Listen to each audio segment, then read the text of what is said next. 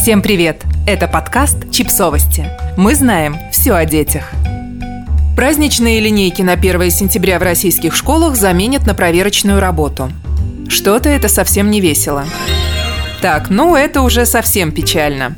Недавно стало известно, что до 2021 года детей не ждет никаких массовых мероприятий. А теперь еще и министр просвещения Сергей Кравцов сообщил, что вместо линеек на 1 сентября детей ждет проверочная работа. Пока в министерстве планируют, что 1 сентября все школьники с бантами и букетами привычно отправятся в школу. Однако традиционные линейки и праздника осени у них не будет.